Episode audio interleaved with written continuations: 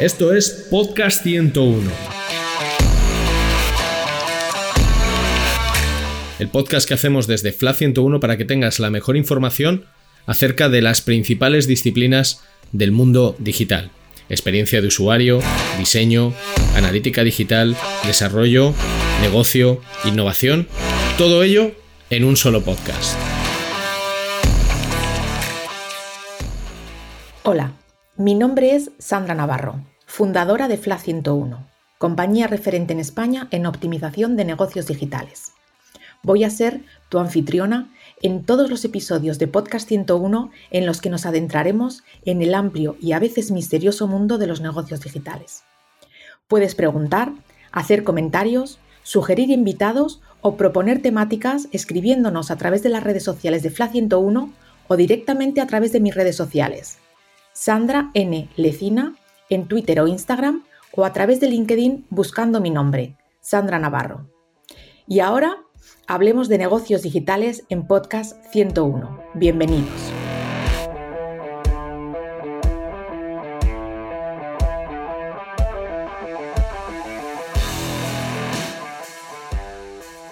Bienvenidos a la sección de negocios digitales de Podcast 101. Todos aquellos que conozcáis FLA 101 sabréis que además de nuestro día a día haciendo proyectos de optimización para nuestros clientes, llevamos a cabo estudios independientes que tratan de dar luz a métricas y comportamientos en negocios digitales para los que antes no teníamos conocimiento, no teníamos, eh, no teníamos a nuestra disposición. El primer estudio de conversión que llevamos a cabo fue el estudio de conversión de negocios digitales y lo llevamos a cabo en 2016. Y además lo actualizamos anualmente. Hemos creado desde entonces estudios acerca del impacto del COVID a lo largo de 2020, a lo largo de la pandemia, estudios sectoriales, estudios de Black Friday y todos ellos los tenéis a, vuestra disposición para libre descarga en nuestra sección del Innovation Hub de la web de FLA 101. El podcast de hoy lo vamos a dedicar al último estudio que hemos publicado. Se titula Privacidad en Internet, ¿Sabemos lo que aceptamos y sus consecuencias? Este estudio es muy especial para nosotros, ya que es el primero de muchos, espero, que llevaremos a cabo en colaboración con Google. Y para hablar del panorama legal actual al que deben enfrentarse los negocios digitales en España y de los principales findings que hemos tenido en este estudio y de cómo debemos adaptarnos como empresa, tenemos a Lorena Roque, responsable en Google de privacidad en la publicidad para España y Portugal. Lorena, bienvenida. Gracias, Sandra. Fenomenal. Solo reiterar lo encantadísimos que estamos de haber hecho este estudio con vosotros, porque, tal como comentabas, viene a cubrir todas aquellas grandes incógnitas que tenemos sobre qué piensan los usuarios, qué les preocupa, y realmente este es el punto de partida para poder trabajar en todo esto eh, con nuestros clientes y con nuestros usuarios, asegurándonos de que trabajamos de forma respetuosa con la privacidad y lo que necesitan. Totalmente, porque para poder solucionar un, un, problema primero hay que visibilizarlo, ¿no? Es decir, cuál es el problema al que nos estamos enfrentando. Ese es el objetivo común que teníamos. Bueno, pues antes de entrar en materia, eh, háblanos de ti en lo personal. ¿Cuál es tu background profesional, personal? ¿Cómo llegas hasta Google a ser responsable de, este área para España y Portugal? Cuéntanos acerca de ti. Fenomenal. Pues la verdad que mi carrera siempre ha estado ligada al, mundo del marketing. Ya desde, desde pequeñita mis padres se reían porque era la niña rara que me encantaba la, publicidad de los anuncios. Cuando estábamos viendo la tele, venían los anuncios, yo no dejaba cambiar de canal porque me encantaba. Mm. Recuerdo pues algunos, los anuncios de Coca-Cola, el mítico de Edu, Feliz Navidad, es que me parecía muy bonito y muy emotivo. Había un juego de publicidad que no sé si jugarías tú cuando eras pequeña, que era a ver quién decía antes la marca del anuncio antes de que, bueno, en los primeros segundos del anuncio. Yo jugaba con mi hermano y me lo pasaba en grande. Eso es, eso es, que ahí también un gran aprendizaje es, hay anuncios que son buenísimos, pero que no te hacen, te hacen acordarte del anuncio, pero no de la marca. Correcto, correcto. Que luego, pues como marketingianos, vemos que esto no es tan bueno. pues sí, estudié entonces, mi carrera ha seguido, digamos, ligada a este camino. Estudié Administración y Dirección de Empresas y Técnicas de Mercado eh, y luego mi primer trabajo fue en el periódico El País, en el departamento de marketing como becaria, eh, vendiendo enciclopedias, los fascículos. Gran trabajo. Gran trabajo muy divertido. Sí, sí, me iba a la radio y a grabar los anuncios, me lo pasaba pipa. Luego pasé por L'Oreal y por Diageo. Diageo es eh, empresa pues, de alcohol, JB, Baileys, todos estos, que la verdad es que fue muy chulo porque yo decía, pues que me pagan por organizar fiestas. Y, y, además era muy innovador porque como al ser una empresa de alcohol estaba muy limitada en cuanto a acciones de marketing tradicional, mm. ya se estaban volcando mucho en Internet. Entonces ahí empecé a profundizar en el mundo del marketing online, fue como mis primeros pinitos, y de ahí ya aterricé en Google. Primero unos años en Dublín eh, y después en España. Siempre en negocio, eh, trabajé pues, en la industria de retail y después en la de turismo, asesorando a pues, mis clientes en cómo desarrollar su estrategia de marketing online y hacer crecer su negocio gracias a las plataformas de Google. Y, fue hace un par de años que yo empezaba a ver que cada vez más esto de la privacidad, que yo no sabía muy bien lo que era, estaba cada vez más presente en los planes estratégicos, cada vez más en, pues en las reuniones con el CEO y era un, pilar clave que realmente nos, impactaba muchísimo en, las estrategias que hacíamos eh, y en cómo se implementaban los productos.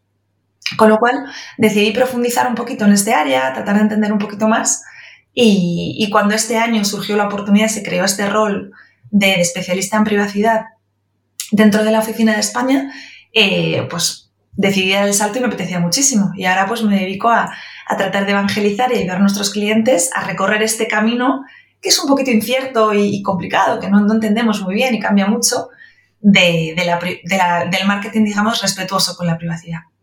Muy bien, pues eh, has introducido un poco lo siguiente ¿no? que te iba a preguntar y es, eh, explícanos de una forma sencilla cuál es el panorama legal al que nos estamos enfrentando en Internet eh, y qué es lo que viene, ¿no? A qué es lo que se tienen que ir preparando las, las empresas. Fenomenal. Pues a ver, un poco, o sea, lo, importante es que al final los usuarios cada vez usamos más Internet, como usuarios, como consumidores, y lógicamente tú cuanto más usas algo, más consciente eres. Entonces, cada vez estamos más preocupados. Hicimos un estudio hace poco y el 64% de los de los consumidores dice que no se siente cómodo con, el uso que se hace de sus datos en Internet. El consumidor lo que necesita el usuario es saber que sus datos están protegidos, que no se abusan, que tiene control para decidir qué datos da y cómo se usan. Y entonces, pues ya desde hace unos años, para, pues para facilitar este cambio, eh, surgen dos corrientes. Por un lado, todo lo que llamamos los cambios regulatorios. Estos son pues, nuevas leyes para regular la forma en la que se, cómo y cuándo se puede recoger datos de los usuarios. Por ejemplo, la famosa GDPR, ¿no? que lo que hace es que ya desde hace unos años, cada vez que visitas una web, hay un banner que te pide consentimiento para poder instalar las cookies o no. Si no las instalan, pues no o sea, si no te dan consentimiento, no podemos instalarla y por tanto no podemos saber qué hace el usuario en nuestra web. Por otro lado, están también los cambios tecnológicos, las, las cookies de tercera parte de las que tanto se habla, ¿no? Y es ya desde hace unos años, Safari y Firefox eh, deprecaron, que es este palabra tan feo que decimos en Spanglish, no sé cómo lo decimos en, castellano, eliminaron las cookies de tercera parte. Eh, y esto, joder, es, un, cambio bastante gordo, ¿no? También pasa lo mismo eh, con, en los, los, identificadores en los móviles. También al final, por ejemplo, si tienes un iPhone, ya por defecto todo lo que es el tracking viene desactivado. Tú voluntariamente, como usuario, tienes que ir, buscar el apartado y volverlo a activar. No sé tú, Sandra, si sabes, yo que no tengo iPhone, pero no sé si sabes dónde está eso para activarlo. Yo tengo y me acabas de descubrir que, puedo, que podría hacerlo. No sabría cómo. Efectivamente, yo creo que el 90% de los usuarios no sabemos cómo, ni te preocupas de, cómo activar eso. Entonces, al final, si en España, volviendo a este ejemplo ¿no? de, los móviles de, de iPhone, hay un 18% de penetración de iPhone en España. Esto significa un 18% de los usuarios que visitan tu web a los que no podemos traquear ni saber qué hacen cuando visitan mi web. Esto, por poner el, digamos, el símil a una tienda física, es pues prácticamente como es un día a la semana, tú abres la tienda y te tapas los ojos. La gente entra, pero no tienes ni idea de qué hacen. Al final del día, ves, tienes menos stock en el almacén y más dinero en la caja, pero no tienes ningún tipo de insight de qué han comprado, por qué, si han comprado precios, si se han ido. Realmente como marketingianos esto supone un gran reto, ¿no? Por eso decimos que, tenemos que aprender a hacer las cosas de forma diferente, porque cada vez vamos a tener menos datos y tenemos que aprender a hacer más con menos. Eh, pues ser un poquito más concretos, ¿a qué nos impacta específicamente? Pues oye, a lo que es toda la creación de audiencias, las cookies de tercera parte nos permiten saber qué intereses tienen los usuarios, quién está interesado en mi producto. En un mundo en el que los presupuestos son limitados, esto es crítico para saber a quién orientarme y con qué mensaje para que sea relevante para él. También nos afectan a todas las pujas, al sistema de pujas. A día de hoy, el 80% de las campañas que hacemos en Google funcionan con Machine Learning, con pujas automáticas, que lo que hace es que el sistema pues, trata de inferir qué usuarios son más, más valiosos y apuesta más por ellos. Pero claro, todos los algoritmos de Machine Learning son tan potentes y te van a dar tan buenos resultados como la calidad de los datos que tú le proporciones. Si al final estamos diciendo que un 18% no lo vemos, pues ya no van a ser tan buenos, ¿no? Y de la misma manera nos afecta también a lo que es la atribución y la medición, digamos, de, de, cómo de rentables son esos impactos publicitarios. Si yo no puedo ver, si no puedo medir, pues no puedo saber qué campaña me funciona mejor. Así que resumiendo, ¿no? Pues vemos, oye, un montón de retos que, que nos afectan como marketingianos y a los cuales nos tenemos que adaptar. En definitiva, ¿no? tenemos, como decía, que aprender a hacer las cosas de forma diferente. Nos movemos de un mundo en el que íbamos al, uno a uno hacia ahora a un mundo con sentido, donde el usuario tiene todo el control sobre sus datos y debemos dárselo, agregado y anonimizado. Esto es un reto, pero también es una oportunidad de, aprender a hacer las cosas de forma diferente y más sostenible a largo plazo. Y entiendo que aquí eh, un punto donde deberíamos empezar es dándole ese conocimiento al usuario ¿no? de qué es la privacidad, cómo lo hacemos, para qué lo hacemos, para darle ese control ¿no? que, detectasteis en este estudio inicial en el que los usuarios desean sentirse con el control de, sus datos. Y lo que, me has, lo que me has dicho a mí acerca del iPhone, ¿no? O sea, que da mucho aprendizaje por dar a los usuarios para que sepamos lo que podemos hacer o no en torno a nuestra, a nuestra privacidad. 100%. Pues si te parece, vamos a ir un poco desgranando los aprendizajes que hemos extraído en el estudio que hemos eh, llevado a cabo en colaboración y vamos comentando, ¿vale? Yo doy algún titular y vamos comentando las dos. El primer aprendizaje eh, va muy relacionado con lo que acabamos de decir. O sea, el primer aprendizaje es que las cookies son el gran enigma para la población española lo cual deriva en una percepción negativa de las mismas, porque me estoy enfrentando de manera diaria cuando navego en Internet a algo que llamas cookies, algo que me obligas, entre comillas, a aceptar para poder navegar por tu site y que no sé lo que es, ni para qué lo usas, ni cómo me va a impactar. Entonces, bueno, lo que hicimos fue una encuesta a 500 internautas españoles y les hicimos un examen, un examen de 10 preguntas, como en el colegio, acerca de las cookies, de la privacidad. Eh, ¿Y qué pasó? Que suspendimos. Sacamos un 3,8 sobre 10 en conocimientos acerca de la privacidad. Y esta, este resultado lo segmentamos y dijimos, bueno, pues a lo mejor es que la gente más mayor tiene menos conocimiento, pero los jóvenes que ya se mueven por Internet como pez en el agua van a sacar mucha más nota. Y la conclusión es que no. Los jóvenes y la gente más mayor saca exactamente o muy parecido por décimas de diferencia la misma nota. Y dijimos, bueno, pero esto tiene que ser un tema relacionado con la profesión. Alguien que trabaje en temas de Internet, de marketing, va a sacar mejor nota que gente que trabaje en profesiones pues quizá más tradicionales, una banca, eh, una, una, abogacía. Bueno, pues también la conclusión es que no. Suspendemos todos. Trabajemos en la profesión que trabajemos, con décimas de diferencia. Entonces, esto fue un gran aprendizaje porque, en general, nadie, o sea, podemos concluir que nadie o muy poca gente entiende o entendemos lo que hacemos cuando entramos a un site, nos aparece un banner de cookies y aceptamos la utilización de esas cookies en, en nuestro site. ¿Te sorprendió este dato de este suspenso categórico?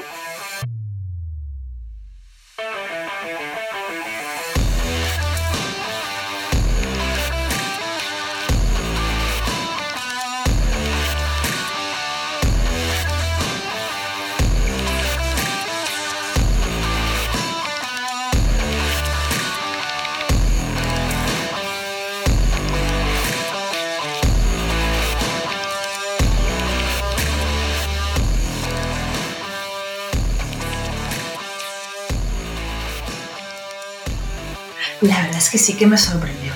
O sea, ver un 3,8 fue madre mía. Y también yo creo que me sorprendió mucho lo que decías de, pues pensé que quizás gente más joven o gente pues profesionalmente que se dedique a esto eh, eh, sabría más o, aprobaría un poco más, pero no, me sorprendió ver que es consistente y común a todos. Si bien me sorprendió, lo entiendo. porque realmente eh, creo que en estos últimos años ha habido, por dos motivos, yo creo. Por un lado, falta de, información. Es eso, es, esto de las cookies es complejo, es muy técnico. Empezó de repente con GDPR y no sabíamos muy bien qué era. Y también falta de transparencia. Las empresas quizás y las webs no han sido todo lo transparente que se podría acerca de por qué te pongo este banner, qué es lo que voy a hacer, para qué me sirve. Entonces, creo que tenemos por delante una gran labor de, evangelizar, de comunicar, de, ofrecer esa tranquilidad al usuario de, por qué estoy usando tus datos, porque realmente también el usuario, también en base a estudios que hemos hecho, él dice que quiere una experiencia publicitaria eh, personalizada, quiere publicidad relevante, memorable, sobre todo con las marcas en las que confía. Con lo cual no nos está diciendo, no, no te quiero dar mis datos. Lo que nos dice es, yo te los doy, pero dime para qué y ofréceme un valor a cambio. Claro, es, lo que en experiencia de usuario llamamos el principio de reciprocidad. Es decir, si quieres que yo te dé un dato, dime qué me das tú a cambio por ese dato, qué me vas a ofrecer. Ese, es uno, esa es una de las buenas prácticas ¿no? que tendremos que aplicar cuando empecemos a trabajar en las mejoras de la situación actual. Totalmente de acuerdo. El siguiente aprendizaje es que em, los usuarios vimos por los ratios de aceptación que pudimos sacar del, CMP de Didomi, que nos cedió sus datos cuantitativos, lo que vemos es que de media el 81% de los usuarios aceptan las cookies cuando entran a un site. Em, existen tres tipologías de banner. En el que más se acepta es en aquel en el que damos la opción al usuario de poder configurar, es decir, un banner donde das la opción de aceptar y configurar se acepta el 96%. Si solamente me dejas aceptar, se acepta en un 78% y si doy la opción de aceptar o rechazar, baja al 73%. Es decir, esa opción en la que doy el poder al usuario, lo hablábamos antes, es el banner que más ratio de aceptación tiene. Pero como decíamos de media, se acepta en un 81%. Pero luego hicimos encuestas a los usuarios y test también y entrevistas y los usuarios nos decían, sí, sí, yo lo acepto, pero es que preferiría no hacerlo. ¿No? Eh, Existe también una percepción errónea de la obligatoriedad de aceptar todas las cookies para tener una experiencia completa de navegación en todos los sites. Em, entonces, e, esa dicotomía, ¿no? De yo lo acepto porque en realidad me molesta, más todavía si es en móvil, porque me tapa toda la pantalla, pero preferiría no hacerlo, ¿no? Aquí hay una, diferencia. Eh, esto de nuevo nos lleva a, lo que comentábamos, principio de reciprocidad. Yo estoy dispuesto a aceptar si ya lo estoy haciendo, ¿no? Pero explícame, explícame por qué y entonces preferiré hacerlo, lo haré conscientemente. Sí, y además también cabe recalcar que este 81% es una situación bastante especial que tenemos en España, porque realmente aquí las autoridades nos permiten tener en el banner aceptar o configurar realmente no le estoy dando al usuario la opción de rechazar o la tengo muy escondida. ¿no? Y por eso tenemos esas tasas tan elevadas. Pero en muchos países de Europa, por ejemplo en Italia y en Francia, ya las autoridades obligan a ser más transparente y a ponerlo más fácil, de manera que tiene que ser igualmente visible y accesible el botón de aceptar y el de rechazar. Y ahí es donde vemos tasas pues más parecidas a ese 73% que comentabas, de aceptar y de rechazar. Tenemos países de Europa donde las tasas de aceptación están en torno al 60%, incluso mucho más bajas. Con lo cual, es muy importante adaptarnos a esto, cumplir con la normativa, pero sobre todo yo creo ir un pasito más allá y ser muy transparentes con el usuario para lo que decías, tratar de eh, que entiendan y que nos den su ok voluntariamente, pero sobre todo confiando en, esta marca y en esta web. Y además vemos que existen factores externos al propio banner que van a, propiciar, que haya una mayor aceptación de las cookies. Eh, lo comentábamos antes, hablábamos de las marcas, es decir, no es lo mismo entrar en la web de un banco de una marca conocidísima, un BBVA, en el que me puedo sentir más cómodo, ¿no? De, oye, yo confío, es mi banco de toda la vida eh, y le voy, a dar eh, le voy a dar los datos, que entrar en otro banco, pues que puede ser más pequeñito, más local, y decir, bueno, pues aquí a lo mejor voy a mirarme bien qué van a hacer con mis datos, ¿no? Es decir, la marca en sí dentro del sector va a influir, que tu marca esté bien posicionada. Obviamente, si navego por internet y, y navego por sites de diferentes sectores, hay unos que me dan más confianza que otros.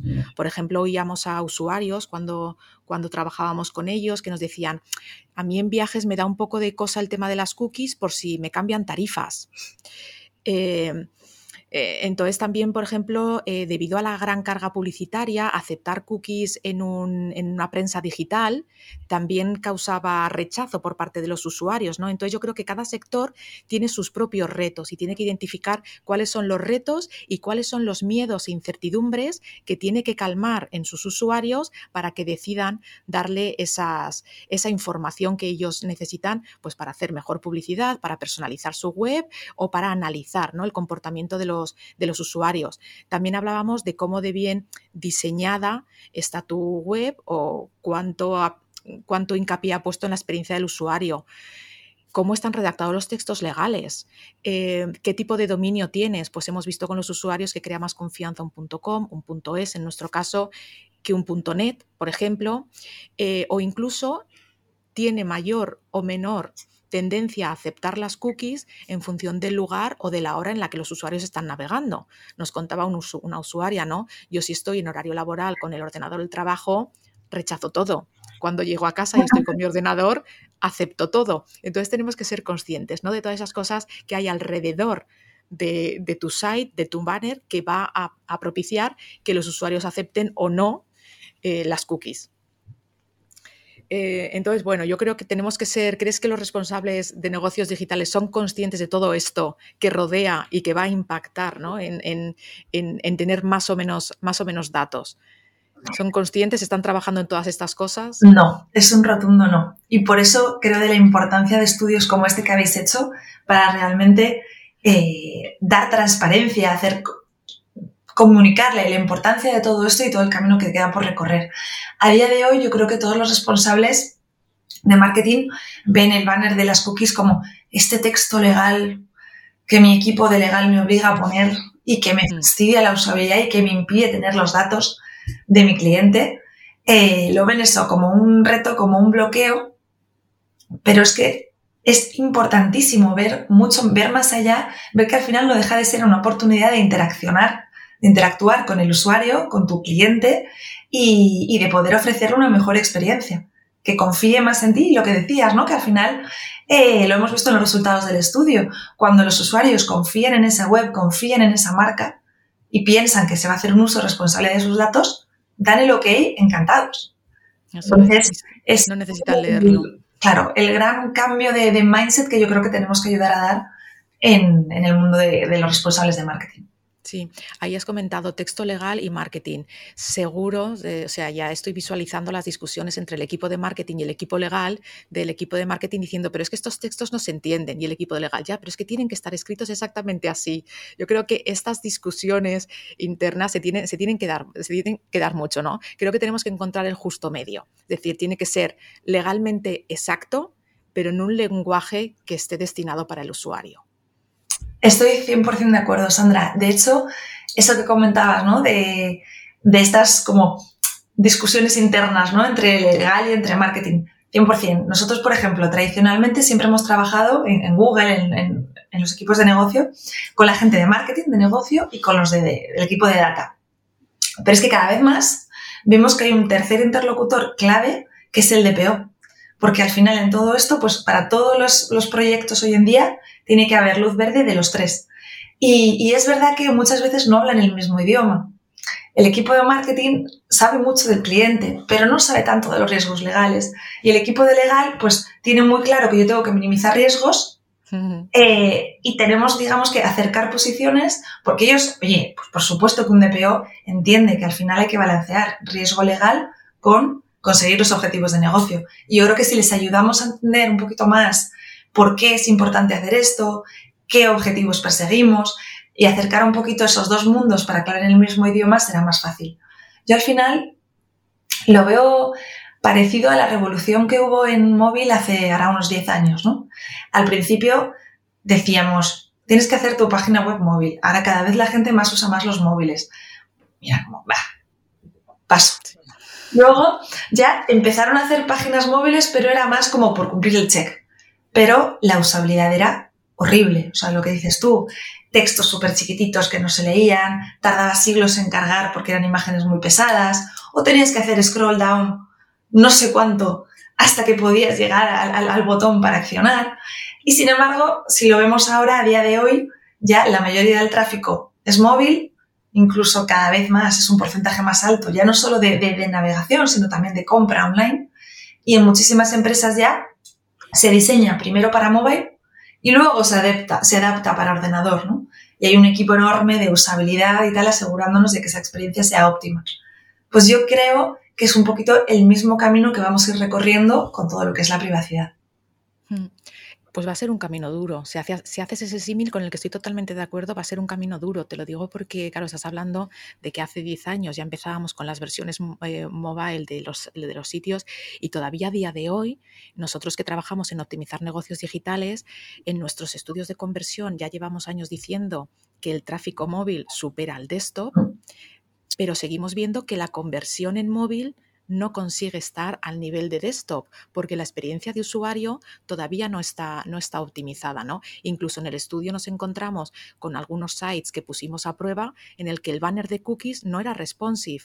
El site lo era, pero el banner de cookies no. Entonces, seguimos teniendo ahí camino por recorrer, con lo cual esto es para decir, la privacidad es importante, es un trabajo y va a llevar su tiempo el ir implantando, mejorando. Pero es que estoy totalmente de acuerdo, ¿no? Es un camino, no es algo que mañana me pongo y lo, y lo termino, sino que es, una carrera de fondo. Eso es, eso es, muy buena definición. Es una carrera de fondo. Y que además irán surgiendo más cosas, porque irá habiendo cambios regulatorios, seguirá habiendo cambios tecnológicos y tendremos que ir aprendiendo pues, a adaptarnos a ellos. Totalmente. Hablábamos ahora de ese banner de cookies que no era responsive y eso nos introduce al cuarto insight que sacamos del estudio, ¿no? Y es que en general los avisos de cookies, esos banners que nos ponen al entrar en los sitios web, pues tienen un amplio margen de mejora tanto en diseño como, como en usabilidad. Hemos visto que los textos, lo comentábamos antes, son incomprensibles para el usuario medio términos legales, términos técnicos, que un usuario medio que saca un 3,8 sobre 10 en privacidad en Internet, pues no va a ser capaz de entender. Los CTA son confusos. Antes decías ¿no? que hay países en los que ya hacen que lo tengas muy claro, es aceptar o rechazar, pero en España no estamos todavía en ese punto, con lo cual hay CTAs que llevan a confusión a los usuarios, hemos comentado antes banners que no son responsive, selectores de configuración de cookies que no son eh, la mejor elección en cuanto a la experiencia de usuario. Y bueno, y podríamos seguir ¿no? diciendo fallos, que un pequeñito banner, o sea, fallos que hemos localizado en un pequeño banner, que hay nada más entrar a una página web que determina si tú como negocio vas a ser capaz de recoger datos sobre ese usuario, ¿no? Entonces, eh, bueno, hay, hay, mucho, hay mucho que trabajar. Los clientes con los que colaboran, ¿crees que piensan en la experiencia de usuario cuando trabajan sus banners de privacidad?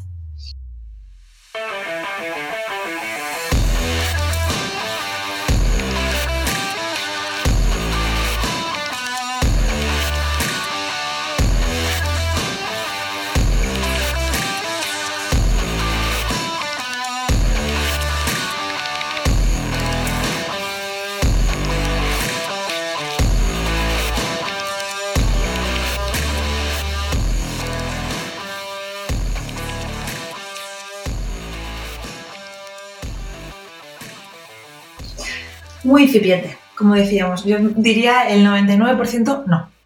De momento están, pues eso, lo que decíamos, de esto que me molesta, que tengo que poner ahí y, tal. Yo creo que es en el momento en el que empiezan a ver cómo esas tasas de aceptación empiezan a bajar, pues por ejemplo aquellos eh, clientes que tenemos que operan en varios mercados, pues que igual ven en Francia o en Italia que, que tienen tasas del 70 y que hay un 30% de los usuarios que no ven, ahí es cuando empiezan a pensar, ostras, pues va a ser que esto sí que es importante y que no es un problema del futuro, que muchos lo ven esto de la privacidad como algo del futuro, mm. sino que tengo que empezar a trabajar en eso hoy. Pero todavía son los menos, por eso yo creo que, insisto, ¿no? Como decía Sandra, de, de la importancia de vuestro estudio y de estudios como esto para concienciar y de que empecemos cuanto antes, porque la revolución de privacidad es hoy. Claro.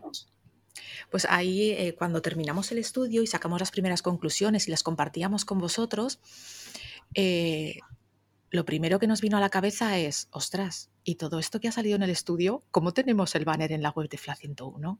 Y nos fuimos a ver la web de FLA 101 y dijimos, estamos cometiendo los mismos errores que acabamos de detectar en este estudio que hemos llevado a nivel global, ¿no? Entonces dijimos, bueno, no podemos concluir este estudio sin aplicarnos a nosotros mismos estas mejoras. Es decir, si yo cojo el estudio que acabamos de hacer y cojo las conclusiones y los aprendizajes, ¿qué cambios haría en el banner de FLA 101 con todo lo que he aprendido?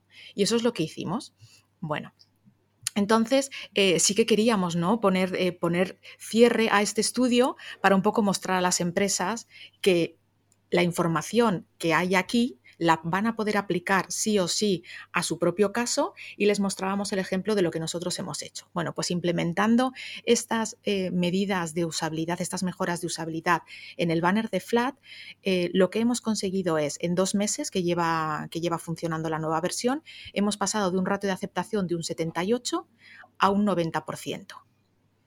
Con lo cual, para nosotros, dos meses ya corriendo la, la nueva versión, podemos ya concluir que obviamente los aprendizajes y los insights de este estudio son aplicables y dan beneficios, ¿no?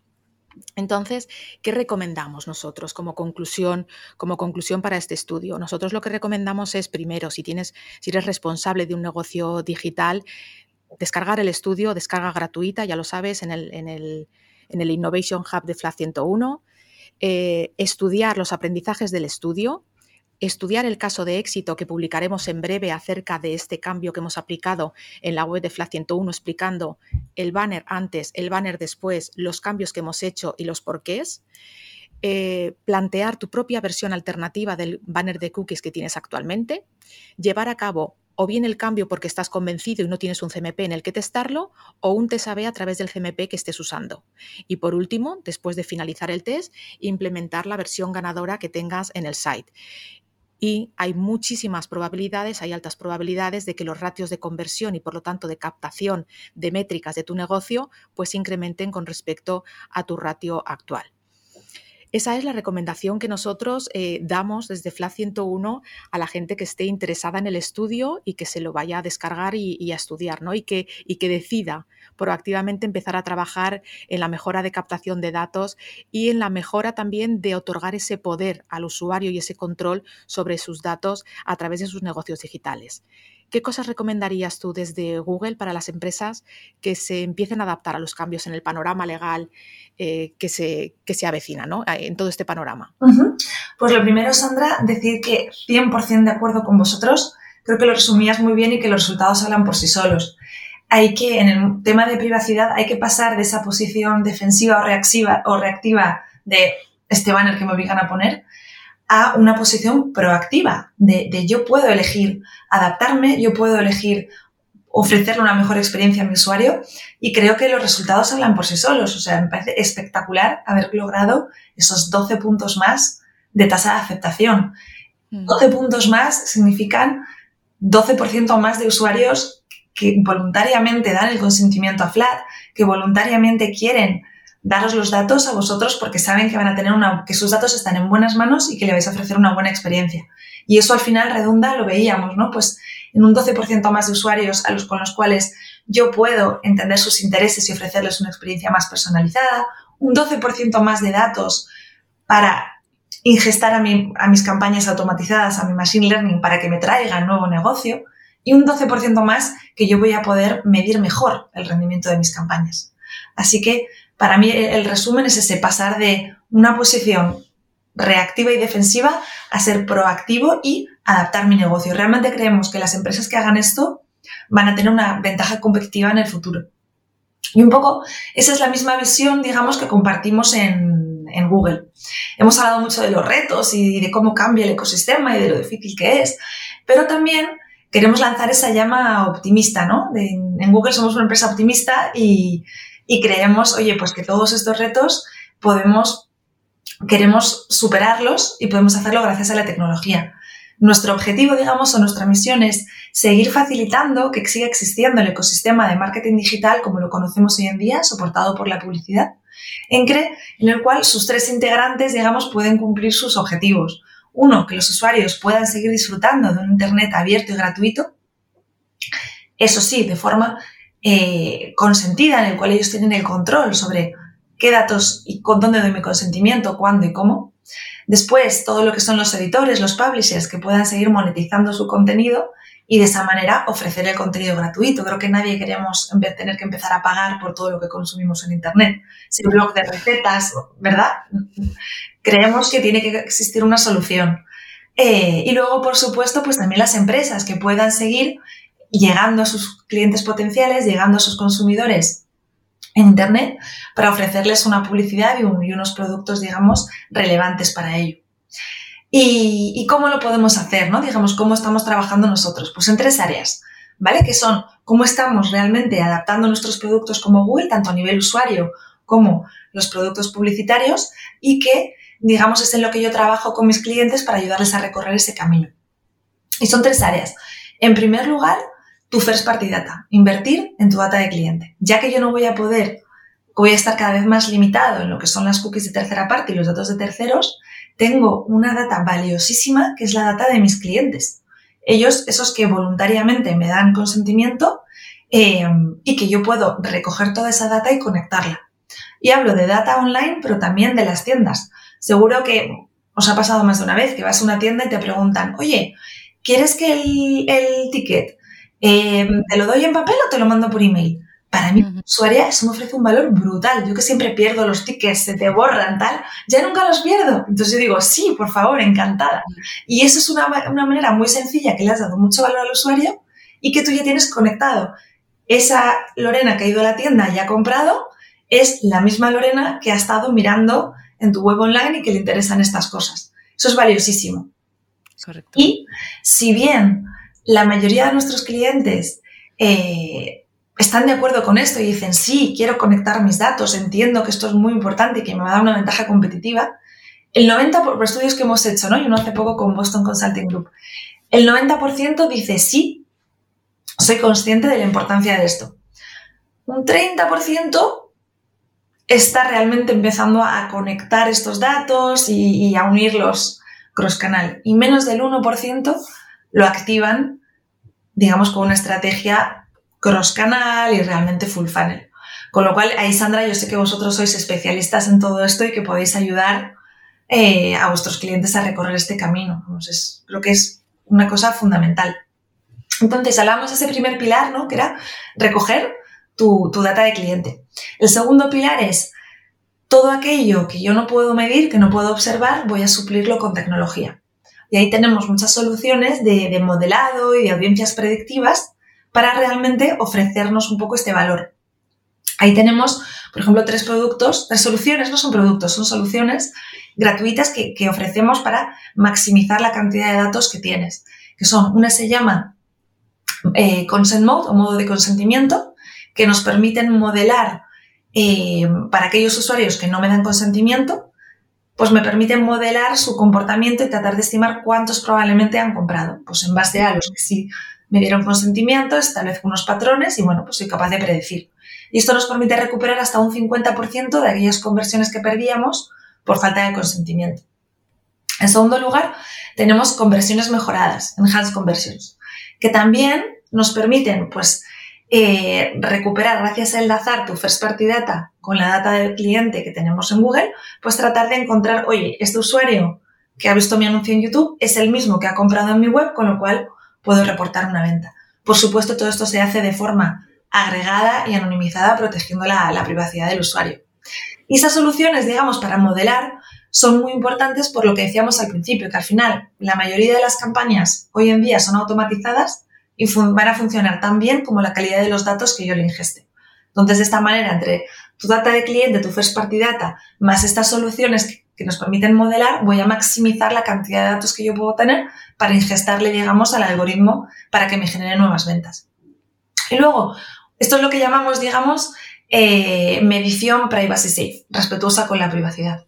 Y luego tenemos otra solución que lo que nos permite es activar esos datos de clientes, first party data que decíamos, en nuestras plataformas de Google, que se llama Customer Match. Lo que nos permite es creamos como un segmento de audiencias tú puedes crear distintos en función de los perfiles de tus clientes, que luego tú activas en nuestras plataformas para mostrarles un mensaje personalizado. Pues, por ejemplo, soy una aerolínea, subo mi listado de mis clientes de negocio y tengo otro listado de eh, mis clientes familia. Pues cuando yo tenga una promoción para vuelos en business a Nueva York, pues probablemente al segmento de familia no le es tan relevante. Se le voy a mostrar al viajero de negocios que probablemente le va a interesar. Y lo mismo cuando tenga promociones de hoteles en la playa, verano, etc. ¿no? Poder, digamos, segmentar y ofrecer una experiencia realmente memorable y relevante al usuario. Estos dos puntos que hemos comentado, ¿no? que son uno el de tu first party data y dos el de suplir con tecnología, modelado y predicción, es lo que podemos hacer a día de hoy y es, digamos, ese roadmap que estamos tratando de recorrer con todos nuestros clientes. Luego hay un tercer punto que es Privacy Sandbox, ¿vale? Que es, es el mañana, realmente. Como sabéis, en, hay en Chrome también hemos anunciado que vamos a deprecar las cookies de tercera parte, también en Android porque creemos que hay que hacer las cosas de forma diferente. Lo que pasa que antes de hacerlo y dejar sin alternativa, digamos, a todo el mundo de marketing, estamos tratando, se ha lanzado una, pues esto, Privacy Sandbox, que es una iniciativa de Chrome y de Android, colaborativa con la industria, para desarrollar tecnologías nuevas, respetuosas con la privacidad, que no se basen en las cookies, tercera parte, pero que nos permitan cumplir casos de uso como los que hoy en día hacemos con las cookies. Esto es, eh, es exclusivamente de Chrome y de Android. Yo que pertenezco a la parte de publicidad, de hecho me entero de las novedades y de lo que va surgiendo en los blogs con la información pública igual que todos los demás, ¿no? Es, completamente separado. Eh, pero lo que, lo que se trata es de eso, de que estas soluciones sirvan para todos, para todo el ecosistema digital y por eso decimos que es colaborativa. Hay muchos, muchos agentes tecnológicos que están participando en desarrollar estas soluciones que sirvan para todos en el futuro. Pero, resumo, la tercera es el día de mañana, como anunciantes, como marketingianos, a día de hoy todavía no nos tenemos que preocupar, ya llegará, pero el 1 y el 2 sí, hay que empezar cuanto antes. Bueno, acabas de hacer la descripción gráfica de lo que es una carrera de fondo que comentábamos antes, ¿no? Es decir, o sea, ponte ya con el 1 y con el 2, porque ese es el día de hoy y ya hay soluciones. Es decir, no te puedes estar, perdiendo los datos de esos usuarios que no te aceptan, porque tienes una solución para intuir o estimar lo que podrían estar haciendo y empieza a estudiar y a prepararte para lo que viene, que es el punto 3. Efectivamente. Carrera de fondo total pues eh, vamos, creo que ha sido una clase magistral acerca de privacidad en Internet teniéndote aquí y no quiero, quiero aprovechar que te tengo aquí para, hacer, para lanzarte la última pregunta que lanzo siempre en mis, en mis podcasts, ¿vale? Que ya vamos a lo, a lo personal. Vale. A mí me gusta dar visibilidad a temas que como sociedad y como profesionales debemos seguir trabajando. No está todo hecho, nos queda mucho por trabajar pero solo podemos solucionar, lo comentábamos tú y yo al principio del podcast, los problemas que conocemos y que visibilizamos. Con lo cual, siempre he vivido en primera persona, cuéntanos si has experimentado alguna situación de discriminación a la que te gustaría dar visibilidad. Y por supuesto, siempre sin nombres, eh, hablamos de privacidad, eh, ¿cómo vamos a dar nombres? No, no, manteniendo la, incógnita de, nombres propios y nombres de empresas, pero eh, cuéntanos si te gustaría visibilizar alguna situación de discriminación que, hayas vivido. Pues vamos a ver, la verdad es que me considero muy afortunada que realmente no he sufrido nunca una situación de discriminación grave, seria, de esta que diga, ostras, em, en, general en las empresas en las que he trabajado y, muchísimo ahora en Google, hay mucha concienciación, muchísimo esfuerzo porque todos seamos iguales, por ofrecer las mismas oportunidades. Eh, y sin embargo, aún así, a pesar de una voluntad consciente de todos de, tener las mismas oportunidades, hay pequeñas cosas que surgen, ¿no? el, famoso unconscious bias o, o, sesgo inconsciente que llamamos, que son cosas de las que probablemente no te das ni cuenta, ¿no? Pero sí que me ha pasado mucho en reuniones, así con mucha gente, en la que tú empiezas a hablar, empiezo a contar, digamos, mi punto de vista y algún compañero, normalmente hombres, eh, te interrumpe porque él tiene su idea brillante empieza a hablar, tú intentas seguir, suben más la voz, de manera que no puedes continuar, ¿no? Y, y, ala, y siguen para adelante, fenomenal. Y, y, el tema es que no se dan ni cuenta. Muchas veces no es algo que hagan aposta, sino que no se dan ni cuenta. Pero sí que como mujeres, pues te sientes pequeñita, en plan, joder, ¿cómo me hago valer? ¿Cómo hago también? Yo también quiero hablar y tengo ideas que compartir, ¿no? Incluso me ha pasado algunas veces de yo haber expuesto una opinión o, proponer una idea, mientras lo estoy contando, otro compañero me interrumpe, dice lo mismo y todos, ah, sí, fenomenal, fenomenal. Y yo pensando, pero si es lo mismo que he propuesto yo, ¿por qué? Entonces creo que en ese sentido sí que todavía tenemos bastante camino por recorrer y, empezando por nosotras mismas. O sea, por un lado hay que concienciar y, ser vocal, ser vocal y transparente y por eso yo me esfuerzo cuando me pasan cosas así de luego hablar con ese compañero que muchas veces no lo ha hecho con mala intención, realmente es que ni se ha dado cuenta, estaba pensando en su idea y quería contarla. Pero visibilizarlo, atreverse a ser vocal y contarlo y ser asertiva para, pues, para defender, digamos, tu, tu posición y tu derecho de participar también. Me, me, me encanta dos cosas, dos, dos, dos, conclusiones que has sacado. Lo primero es la asertividad. O sea, yo creo que todo el mundo, o sea, en el mundo empresarial, todos debemos desarrollar nuestra asertividad, todos, pero es que las mujeres ahí tenemos una doble lección, ¿no? O sea, lo tenemos que desarrollar, pero además sacar sobresaliente, porque si no, si no es lo, es lo que dices, ¿no? Eh, si no, hay veces que en ciertos entornos se te acaban comiendo o haciéndote pequeñita, como, como tú dices. Y hay otra conclusión que has sacado que me encanta y es, bueno, cuando esto ha pasado, luego me he ido a hablar con ese compañero y quizás no se haya dado cuenta, pero yo le he visibilizado que eso que ha hecho no ha estado bien. Mm.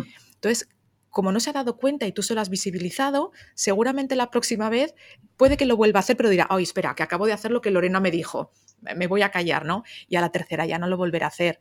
Con lo cual eso es muy importante, porque si te pasa esto y no dices nada y dejas que pase la reunión y te vas pequeñita, ¿no? Y continúas pequeñita, pues al final te vas haciendo cada vez más pequeñita, reunión tras reunión. Entonces es muy importante lo de no, no, te voy a decir lo que has hecho, que ha estado mal, y yo voy a trabajar mi asertividad para que en la próxima reunión se me escuche. Entonces, son cosas de todas formas muy fácil de, muy fácil de decir, ¿no? Pero que puede costar mucho llevarlas a cabo en el día a día porque pueden desgastar.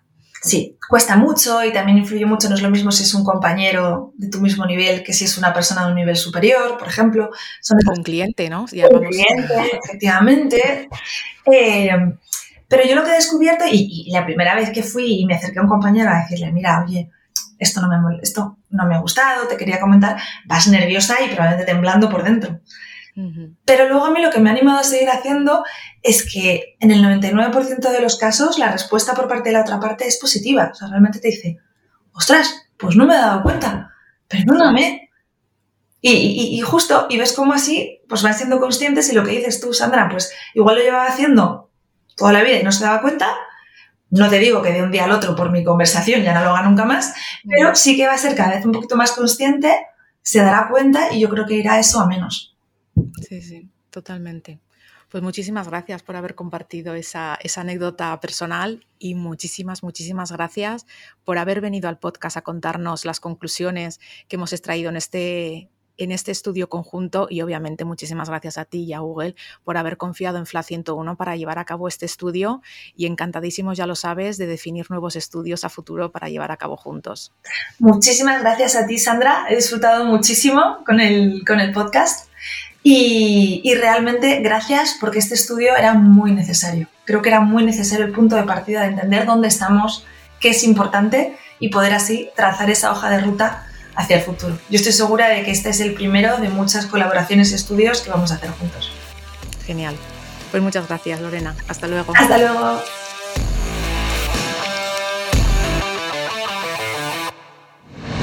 Esto es Podcast 101. 101. 101.